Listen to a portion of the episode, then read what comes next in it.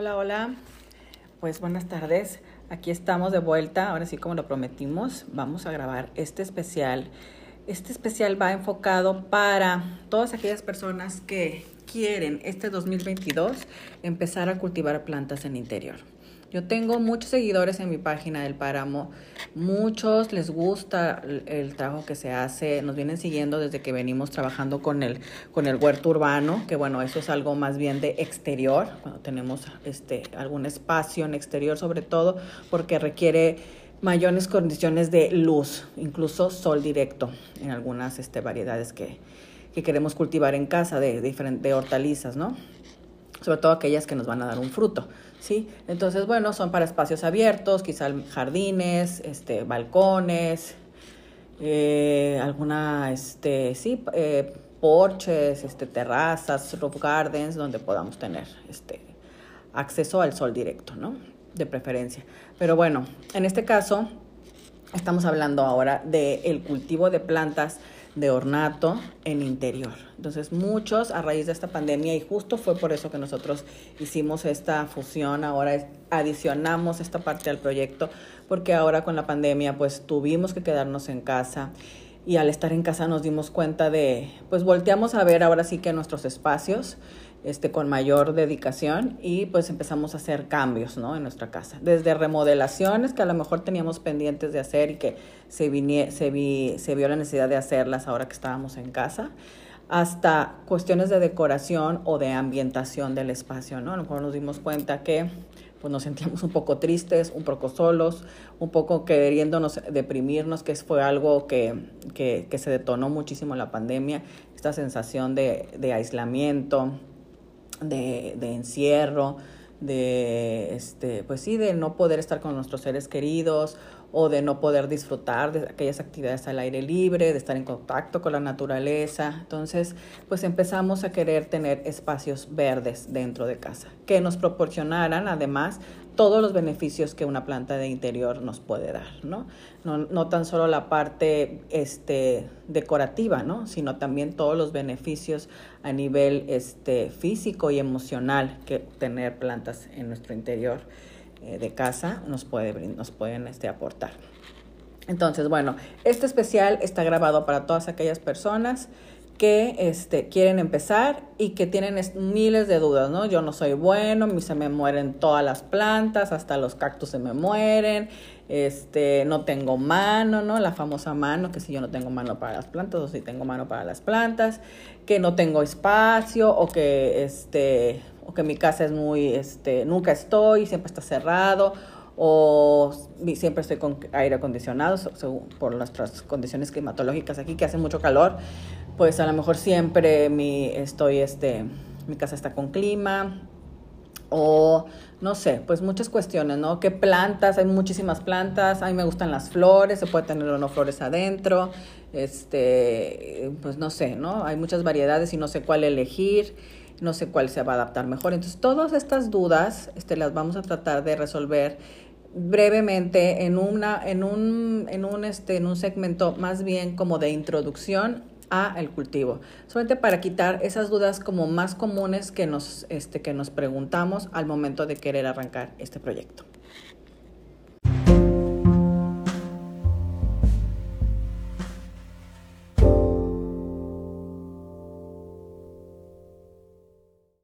Ahora sí, ahora sí comenzamos con los consejos básicos para empezar con las plantas en nuestro interior.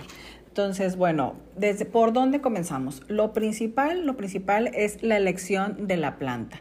Por eso mucho les recomendamos a las personas que se acercan con nosotros porque vieron alguna planta en nuestra página que les llamó la atención o en alguna revista o en una película o no sé, o en casa de una amiga y ustedes quieren algo parecido para su espacio, es siempre les recomendamos que nos envíen una foto o un video del espacio en donde ustedes están visualizando esa planta y que nos platiquen un poco más de las condiciones y de los hábitos de su casa, ¿no? Entonces, si es un lugar, si está, ese lugar es oscuro, ya con el video yo me puedo dar una idea de ciertas cosas, ¿no? O sea, del, espacio, del tamaño del espacio, de si hay iluminación o no hay iluminación, si hay una ventana cerca, una puerta, los colores que hay también para cuestiones de macetas y esta, y esta parte. Pero también yo les pido que ustedes me digan un poco más, ¿no? Si hace calor, si hace frío, si abren las ventanas, no las abren, usan aire acondicionado, no, están en casa o no, ese espacio se usa o no se usa. Muchas cuestiones para nosotros poderles recomendar qué planta podrá sobrevivir de una mejor manera a esas condiciones, ¿sí? Entonces es muy importante no nada más irnos por la revista que se ve bien linda o por la película que se ve bien linda la decoración, sino en verdad preguntar a un experto sobre qué planta se puede adecuar mejor. Eh, muchas veces acudimos a un vivero y en un vivero pues a veces no hay este, quien nos atienda así como personalizadamente, entonces nada más vemos ahí la clasificación de las plantas y pues por ahí nos guiamos. En otros lugares sí hay quien nos pueda atender, pero pues tampoco saben mucho de nuestra casa, ¿no? Entonces solamente nosotros les decimos, quiero una planta para interior, pues sí nos van a recomendar plantas que sean de sombra o de media sombra, que se pueden adaptar mejor a espacios de poca luz, que eso es lo que sucede en casa, ¿sí? Pero no saben exactamente cuáles son las condiciones de tu casa. Entonces por eso siempre es buscar una atención personalizada al momento de elegir qué planta, ¿sí? Eso es muy, muy importante, el punto número uno de los que les queremos, este, los consejos que les queremos dar.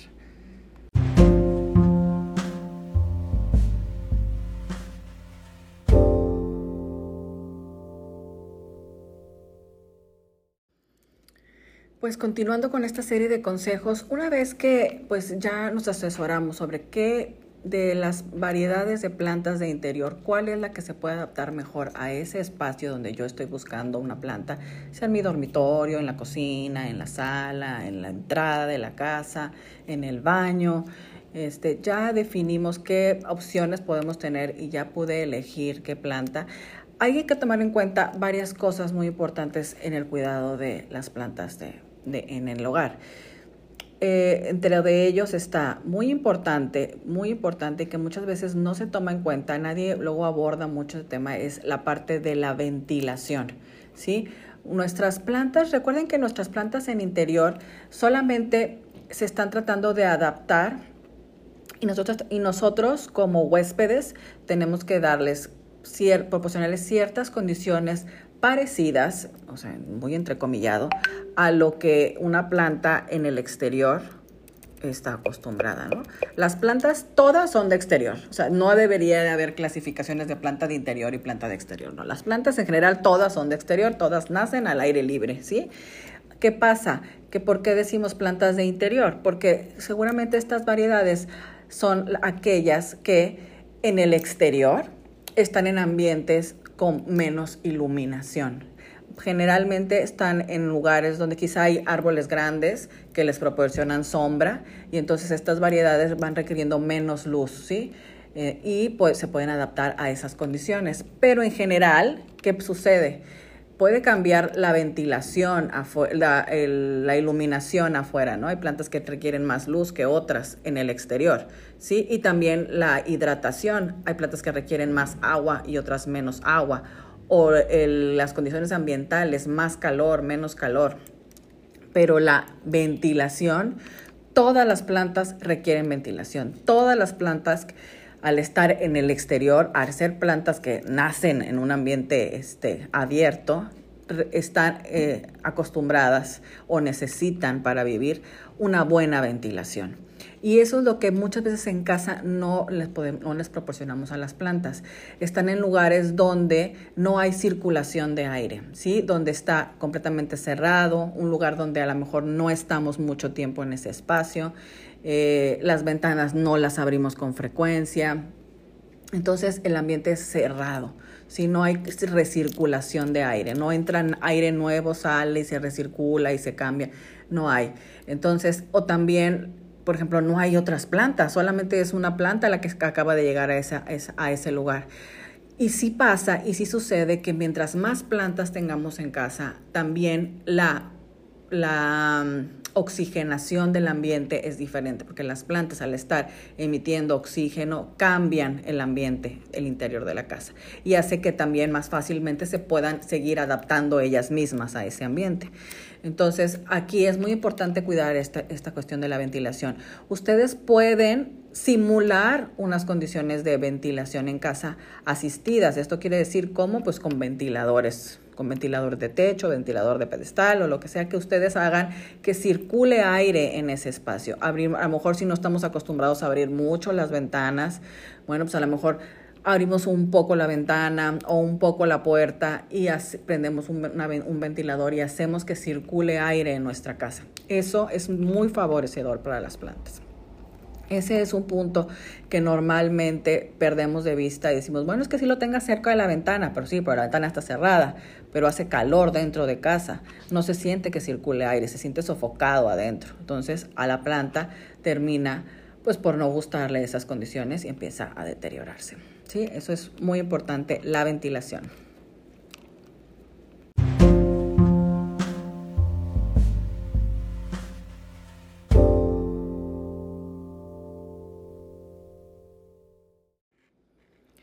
Pues continuando con los tips, ya pasamos por la ventilación. Recuerden eso, buscar que en su espacio haya ventilación, proporcionarle buena ventilación a tu planta.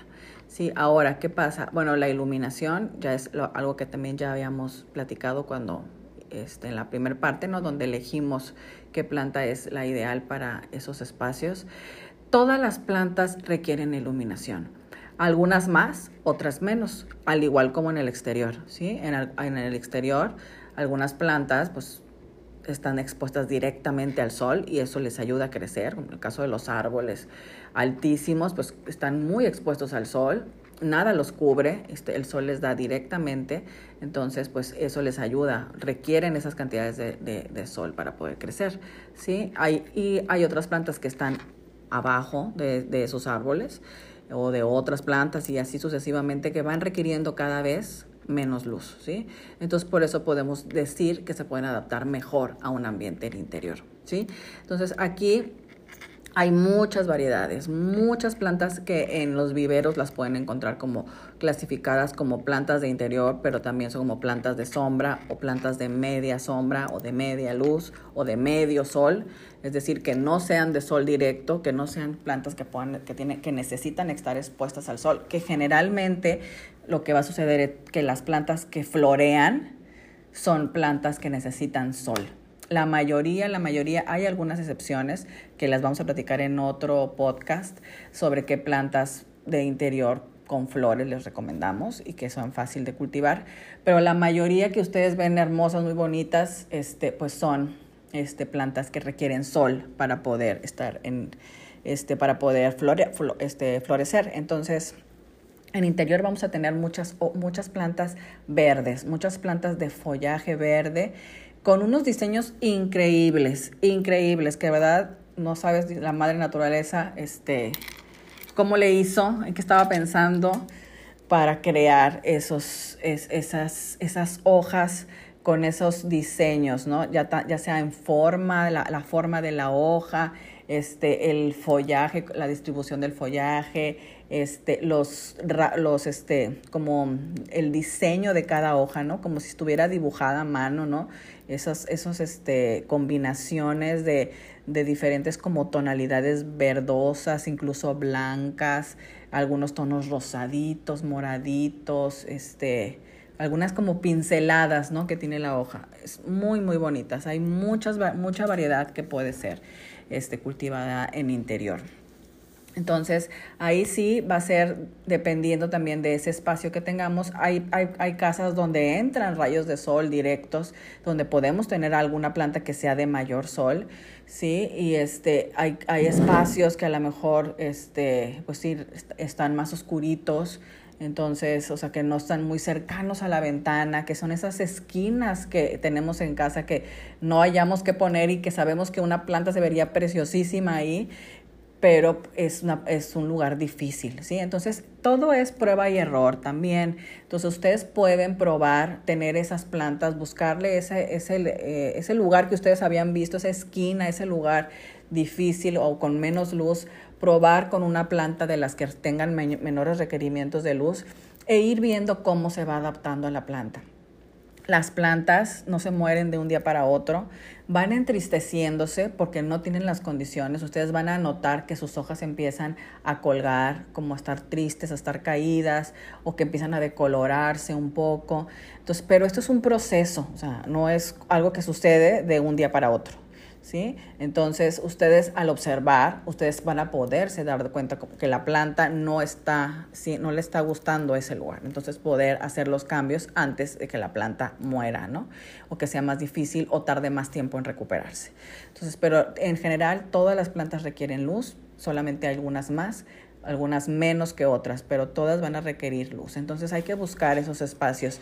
También nosotros podemos proporcionarles la, la iluminación de manera artificial. Entonces, si tenemos un espacio de verdad donde queremos poner plantas, pero no es este, un espacio que esté cerca de una puerta, de una ventana o de un tragaluz, podemos buscar instalar iluminación artificial, o sea, focos, luz LED, que, dé a, que podamos dar en ese espacio que podemos tener prendida en ciertas horas para proporcionarle a la planta las condiciones de luz que requiere en ciertos momentos del día. Esa es otra forma que nosotros también podemos hacernos de muchas plantas en esos lugares que no tienen tan buena iluminación.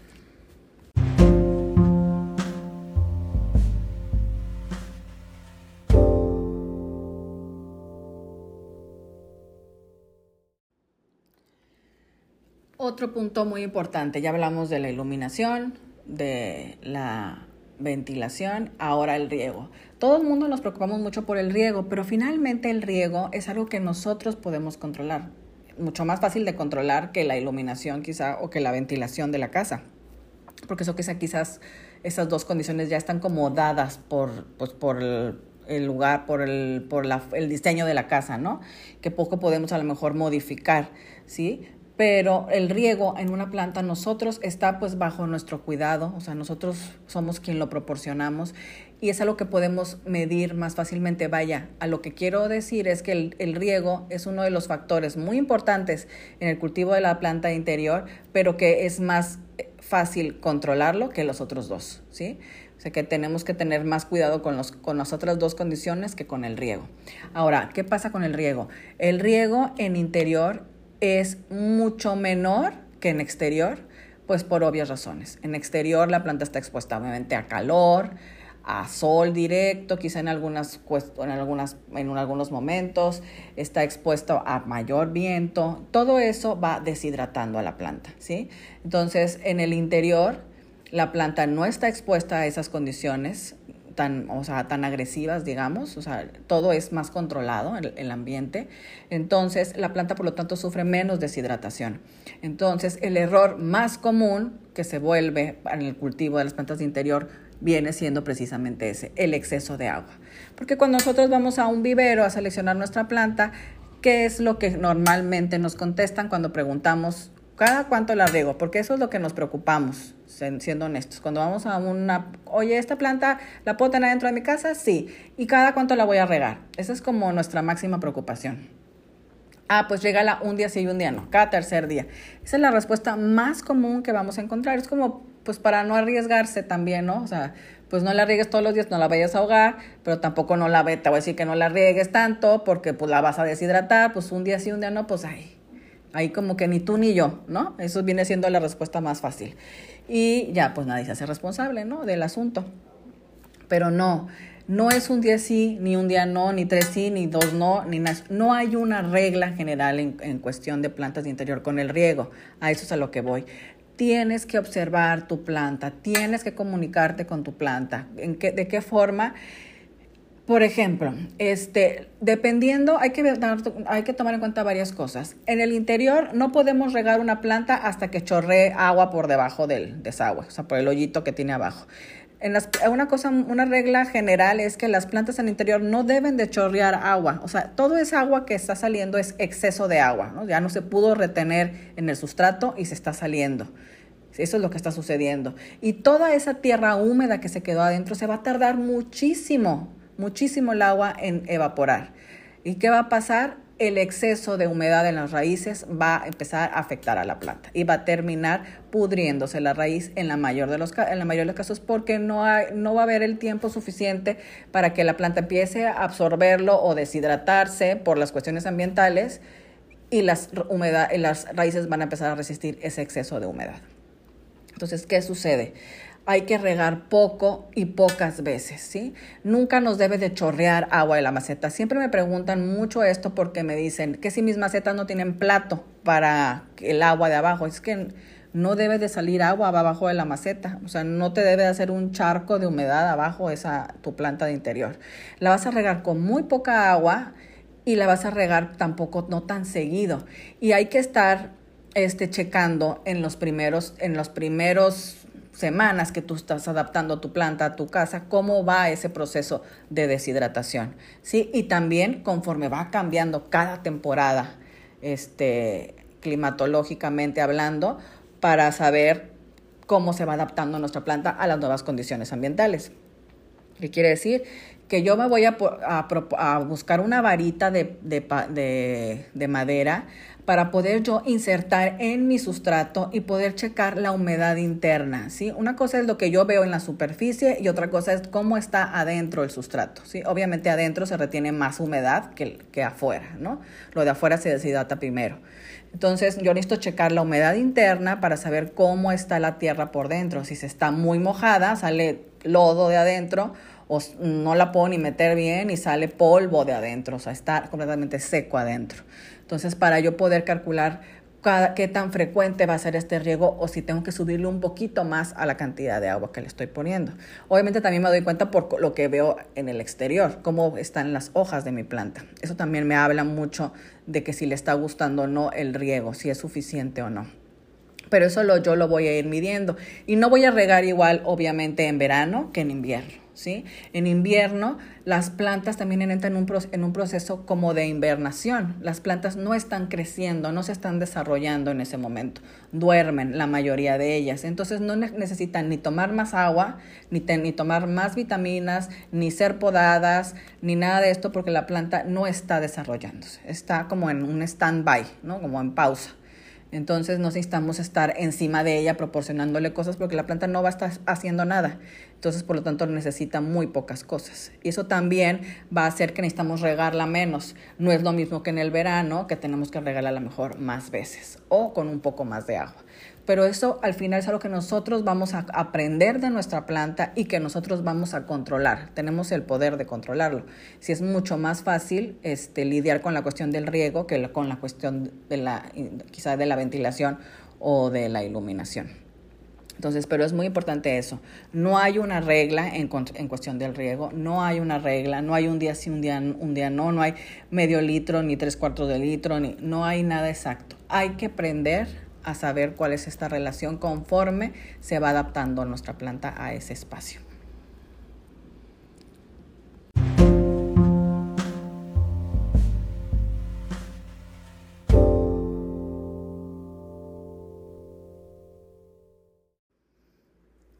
Hola, hola. Otro punto importante, regresando a esto del cultivo, pues el sustrato también es algo que me, nos preguntan mucho. Oye, este, cuando me dicen sobre todo que ustedes solamente quieren la maceta porque ya tienen la planta o solamente quieren la planta porque ya tienen la maceta y entonces dicen, este, pues nada más te voy a comprar esto por separado, por decir, o quiero nada más una parte, Y yo, yo tengo la tierra o voy a comprar la tierra aparte.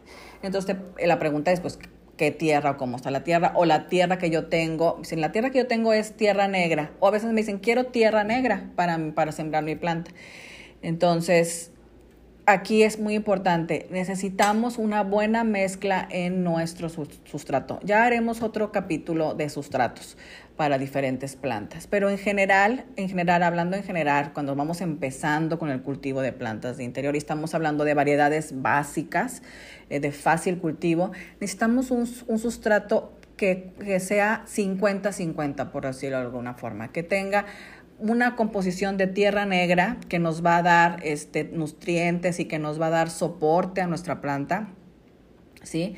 Pero que también tenga esta, esta tierra de hojas, así que le llamamos tierra de abono, que está hecha por todos esos residuos de hojitas, palitos, ramitas, este, que, que podamos encontrar en, nuestro, en nuestra casa. Si ya tenemos un jardín, todo eso que desechan nuestros árboles ya no lo tenemos que tirar. No es basura, nunca ha sido basura. Eh, tenemos que acumularlo y eso volverlo a regresar a la naturaleza, no a, no a un bote de basura donde se va a revolver con comida y plástico y cosas que ya después ya no va a poder reciclarse de la misma forma, reintegrarse de la misma forma a la naturaleza sino más bien separar todo eso, para que sea nuestra tierra de abono. Si nosotros generamos también algún tipo de desecho orgánico, que obviamente lo generamos, también ver la manera de poderlo incluir en nuestro sustrato, ¿sí? Este, pero en general, bueno, ese es como otro tema, ¿no? La composta, que es algo que podemos utilizar para abonar a nuestras plantas. Pero bueno, eso lo vemos en la parte de, los, las, de, la, de la fertilización y la poda pero ahorita hablando de sustrato, sustrato, necesitamos una tierra que sea al, este, al final porosa, ¿sí? Pero que no sea solamente porosa, porque necesitamos que contenga a la planta también, ¿no? Y que retenga humedad de alguna forma, ¿no? Entonces, no puede ser pura tierra negra, porque la tierra negra, ¿qué pasa? Al final del tiempo, con, la, con, el, con el riego se va haciendo dura, dura, dura, dura, dura y no permite que las raíces puedan crecer libremente y que la planta se pueda desarrollar. Entonces no puede ser pura tierra negra por esa razón. Necesitamos tierra, la tierra de abono, que es esta, esta parte fibrosa, esta parte este, porosa, perdón, que puede ser fibra de coco, que puede ser ramitas, hojitas y palitos que nosotros podamos haber encontrado, que puede ser algún otro tipo de piedrita como la vermiculita, que también nos ayuda a retener humedad y a darle porosidad al sustrato. Este, hay diferentes tipos de fibras, este, este, vegetales que luego se integran, este, se, revuelven con el sustrato y le dan muchas este, propiedades al sustrato. Pero bueno, eso les digo, ya es un tema como específico de sustratos, pero ahorita en general vamos a buscar esta composición. Nosotros tenemos justamente una mezcla que ya viene así el costal de tierra para maceta y tiene esta consistencia que es porosa, pero también contiene la suficiente tierra negra para darle estabilidad a la planta también, ¿no? Y para darle nutrientes y para que retenga también la humedad necesaria. Obviamente, mientras la maceta sea más grande, obviamente más sustrato lleva, y a tener más sustrato, más humedad se puede retener en esa maceta. Por eso es también la relación que tiene el sustrato con el riego. ¿sí? El riego este, muchas plantas necesitan pues que se retenga agua, pero no, no que se encharque el agua ni que se haga lodo el agua en la, dentro de la maceta, sino que pueda este, lograr como evaporarse rápidamente o este, ¿cómo se dice? Que, que se logre filtrar rápidamente y que no se estanque, ¿sí? Entonces, por eso este, cuidamos mucho el riego, depende también, dependiendo del, sustrato. Muchas plantas les gusta, pues obviamente la humedad, pero no que se retenga ahí la humedad, ¿no? O sea, que haya humedad cierto tiempo y después se empiece a ir y que las raíces se puedan estar, no están mojadas todo el tiempo, ¿no? Eso también es importante. Entonces, un, un sustrato que sea así, poroso, 50-50, de tierra negra y tierra de hoja. Eso es lo que necesitamos en la mayoría de nuestras plantas de interior para que no se nos haga duro el sustrato dentro de la maceta.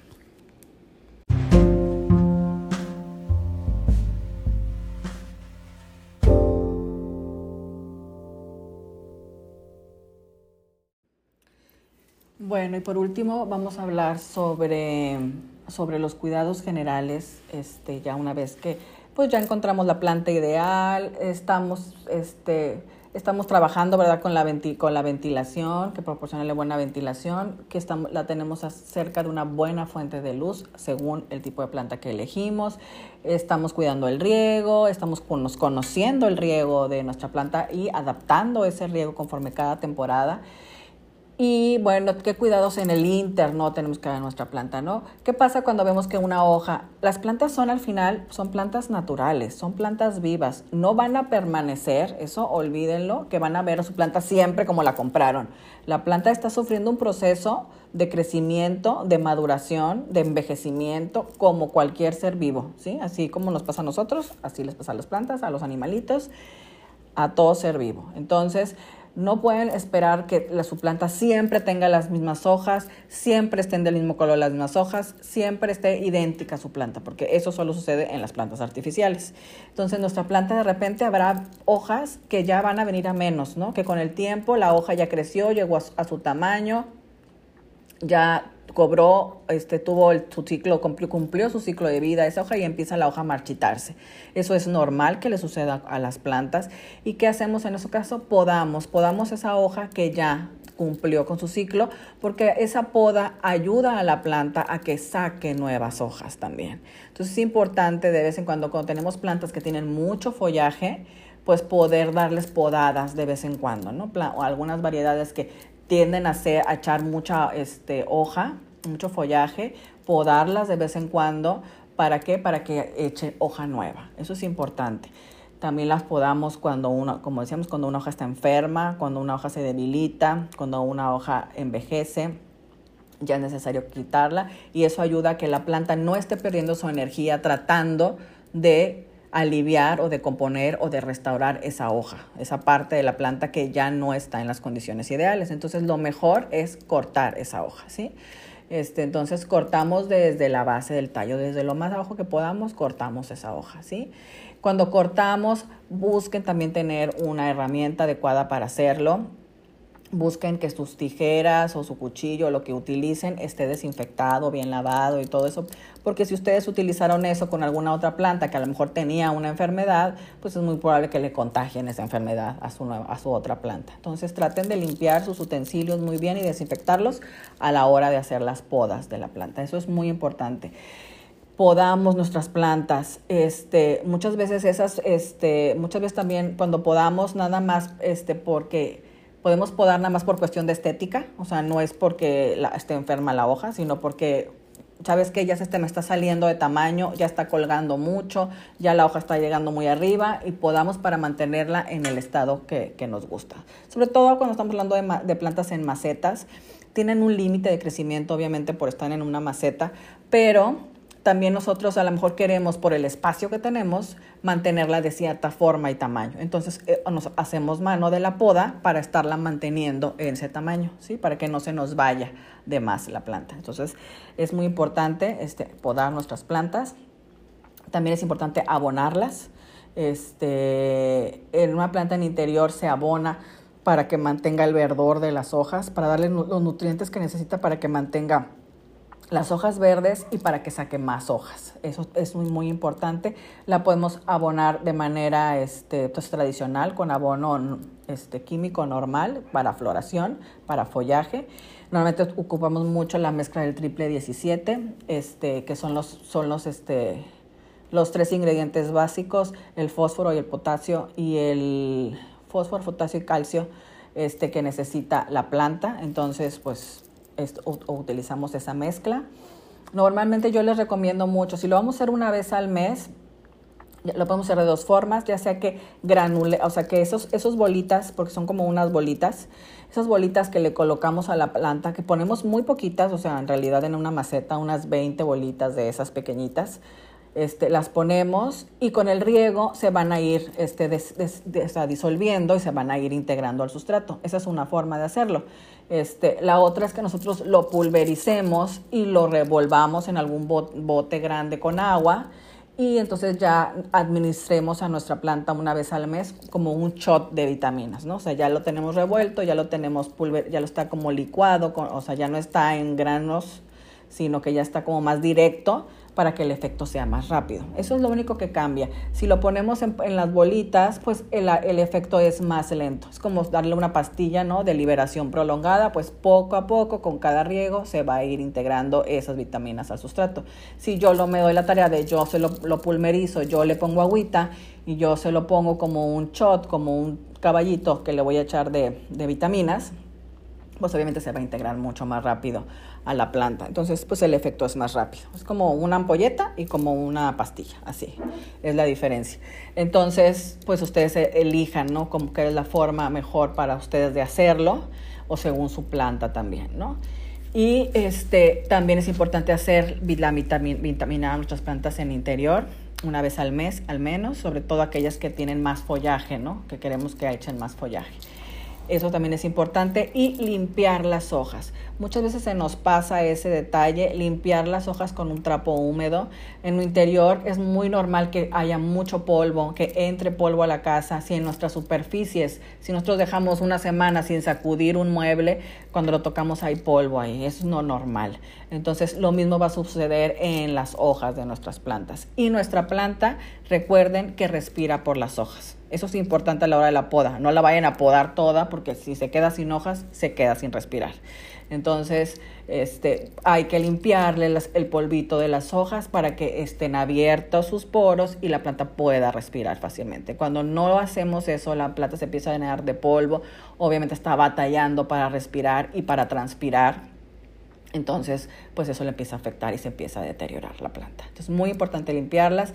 Muchas plantas también les gusta la humedad en el ambiente. Si nuestro si es nuestro lugar usamos mucho el clima, el clima reseca mucho, nosotros lo sabemos, los que dormimos en aire acondicionado sabemos que amanecemos resecos de la piel, lo mismo le sucede a las plantas, lo mismo le sucede al sustrato, entonces muchas veces hay que hidratarlas, a las plantas les gusta que les rociemos un poco de agua, entonces a veces nada más nos enfocamos a ponerles agua al sustrato, pero arriba a las hojas no les hacemos nada y hay que limpiarles el polvo y de vez en cuando con un atomizador humedecerles las hojas. Eso también les gusta a las plantas. Es como si les cayera la brisa de la noche, el sereno o una lluvia. Eso les gusta a las plantas. A mí me gusta bañarlas, yo les digo, les, toca baño.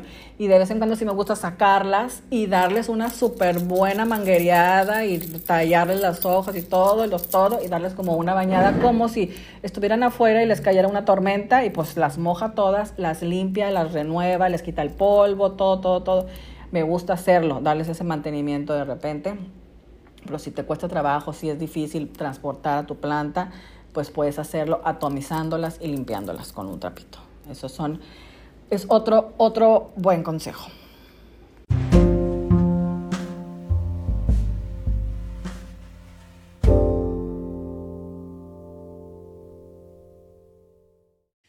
Bueno, y bueno, bueno, pues ya vamos a acabar. Creo que se hizo muy extenso este, este podcast.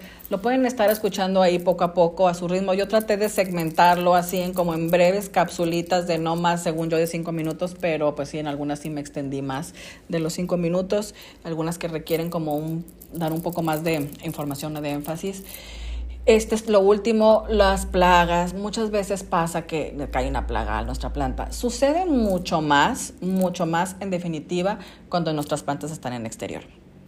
Pero cuando están en interior es raro que, nos caiga una plaga dentro de nuestra casa.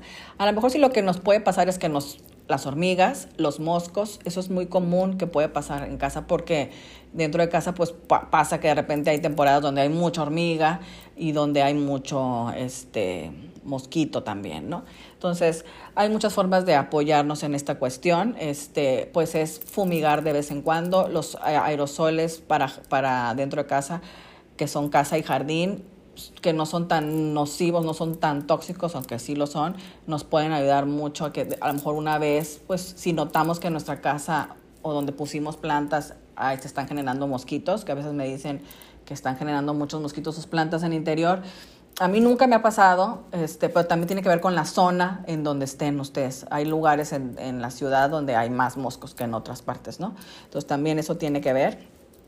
Pero bueno, pues de repente si ustedes en una zona donde hay mucho mosco, donde tiende a acumularse mosco, pues sí vale la pena, este, pues de repente dar unos sprayzazos así este, cerca de las plantas para ahuyentarlos.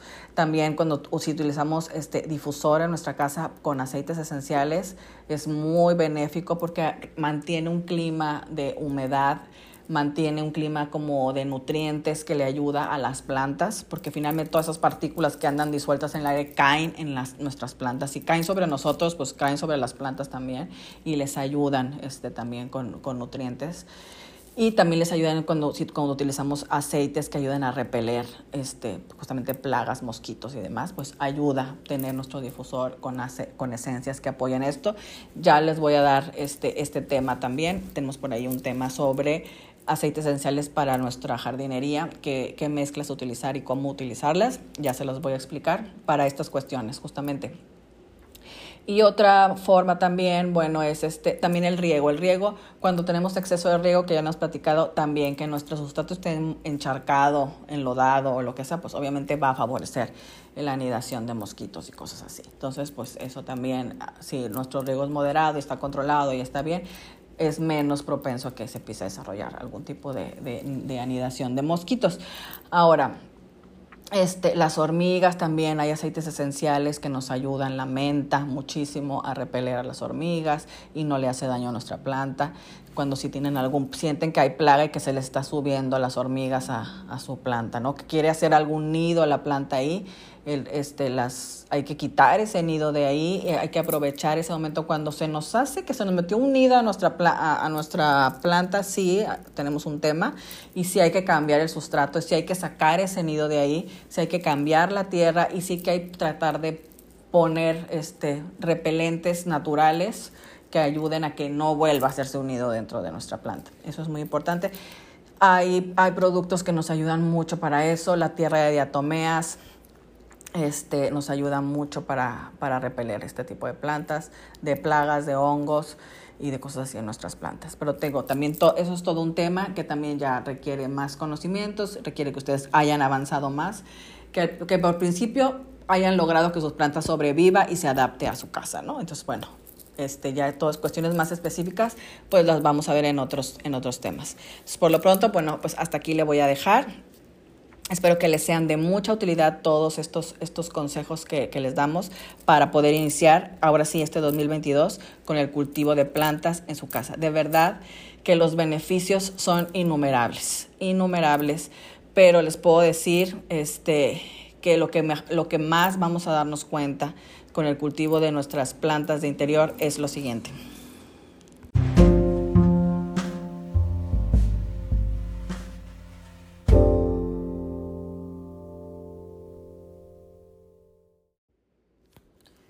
Sí, pues ya ahora sí para acabar, ahora sí, este, pues qué es lo que los beneficios, los beneficios de cultivar en el interior, de verdad no se lo no se lo pueden no lo pueden dejar de experimentar aunque sea una vez en su vida. Yo sé que hay personas que no les gustan las plantas y pues no, nadie está obligado, ¿verdad?, que te gusten las plantas, como hay a quienes no les gustan las mascotas y a quienes no les gustan las verduras, ¿no? O sea, eh, ahora sí que en gustos se rompen géneros, pero si tú alguna vez tienes esta inquietud, te llama la naturaleza o te gusta estar en contacto con la naturaleza y quieres probar este, en tu casa, anímate a hacerlo. Olvídate de que si tienes la mano o no, anímate a hacerlo, buscar esa planta adecuada que, que, te, que te haga engancharte este, con, con el mundo de la, del cultivo en interior, de verdad. Los beneficios son muchísimos. Para, para empezar, las, las cuestiones físicas, ¿no? Que, que una planta nos cambia mucho nuestro ambiente en nuestra casa, que nos reduce el calor, redu aísla el ruido también. Hay muchas plantas que ayudan a aislar el ruido este, exterior en, en este, en, que, de, en nuestra casa.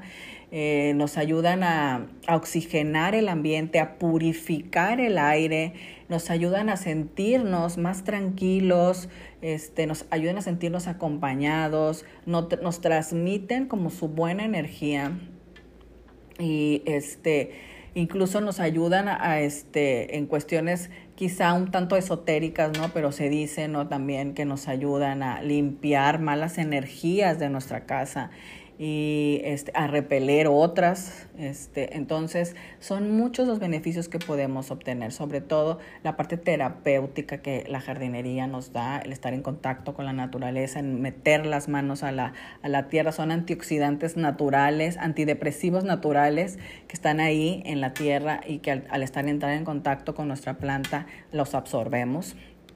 Entonces son muchos, muchos beneficios los que se experimentan con el tener plantas en casa y este, son seres vivos, entonces como tal hay que conocerlos, hay que adaptarlos, hay que adaptarnos juntos junto con nuestra planta, nosotros a ella, ella a nosotros, y este, conocer sus ciclos, conocer sus necesidades y, e ir proporcionándoselas, este, ir satisfaciéndoselas de, de, de, una que otra forma, ¿no?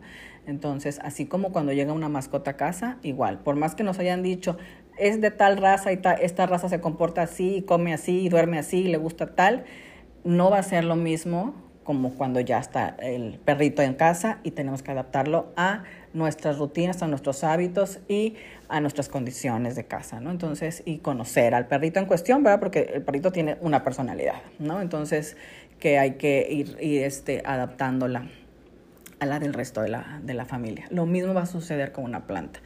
Entonces no, son una, no es una cosa, no es un artículo decorativo, es un, es un ser vivo que requiere este tiempo que le demos. Entonces, pues yo los invito a que inicien, que le pierdan su, el miedo y que se acerquen con nosotros para cualquier duda. Estamos abiertos a atenderlos, asesorarlos y a ayudarlos a llevar a cabo este proyecto. Y bueno, pues ya para no extenderme más, hasta aquí le dejamos y pronto volveremos a subir otro podcast con alguno de estos temas a mayor profundidad. Me gustaría continuar sobre todo con las variedades que podemos tener en casa. ¿Qué variedades podemos cultivar en el interior de casa en un nivel básico? ¿Sale? Entonces, bueno, pues nos vemos en el próximo. Hasta luego.